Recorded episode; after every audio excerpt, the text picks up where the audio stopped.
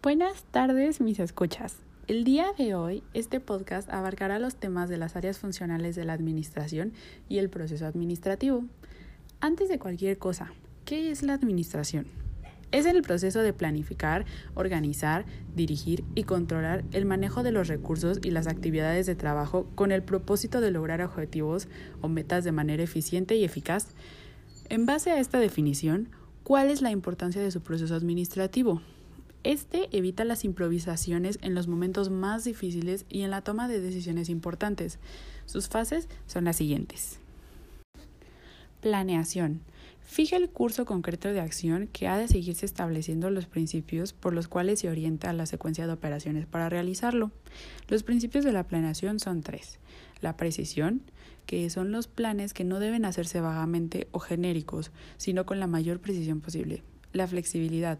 Todo plan debe tener un margen para los cambios que surjan en este. Y la unidad. Todos los planes en la empresa deben estar coordinados e integrados. El siguiente es la organización. Es el arreglo de las funciones que se estiman necesarias para lograr un objetivo y una indicación de la autoridad y las responsabilidades asignadas a las personas que tienen a, cargo la ejecución de las funciones respectivas. Sus principios son la unidad de mando, la autorresponsabilidad, el equilibrio de dirección-control y la definición de puestos. Dirección. En este paso se logra la realización efectiva de todo lo planeado por medio de la autoridad del administrador, ejercida a base de decisiones ya sea tomadas directamente, ya con más frecuencia se delega a la autoridad y se vigila simultáneamente que se cumplan en la forma adecuada todas las órdenes emitidas. La dirección supone que se delegue la autoridad, que se ejerza la autoridad, se establezcan canales de comunicación y se supervise el ejercicio de la autoridad. Control. Es la medición de los resultados actuales y los pasados en relación con los esperados, ya sea total o parcialmente, con el fin de corregir, mejorar y formular nuevos planes. El control se lleva a cabo a través de estándares y eficiencia de control. El método más común de control es la auditoría. Ahora que ya vimos cuál es su proceso administrativo, hablemos de cuáles son sus áreas funcionales. Producción. Esta es la primera área funcional y tiene como función principal la transformación de materias primas en productos terminados.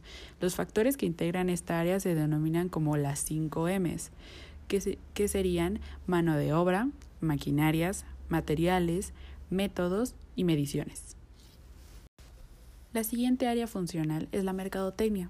Esta es el conjunto de principios y prácticas que se realizan con el fin de aumentar las ventas de un negocio logrando posicionamiento de marca.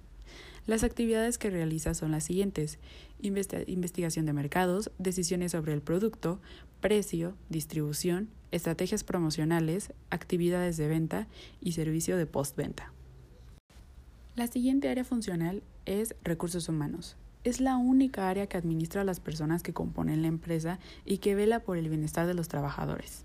Realiza actividades que van desde reclutamiento y selección de personal, contribución, onboarding o bienvenida, formación, promoción, nóminas, contratos o despidos.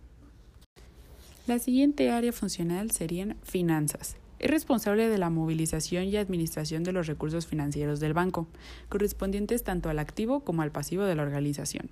Se encarga de hacer medibles las estrategias, controlar los resultados, dotar los recursos con oportunidad, registrar operaciones contables y datos financieros y planificar de acuerdo con la información registrada. La siguiente área funcional y la última sería la informática.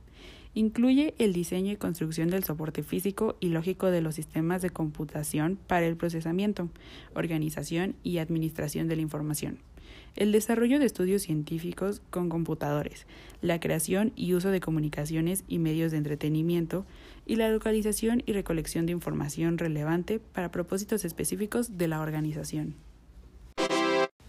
Esto sería todo por el podcast de hoy, mis escuchas. Gracias por su tiempo y atención. Espero haya sido de su agrado. Que tengan un muy bonito día. Hasta la próxima. Chao.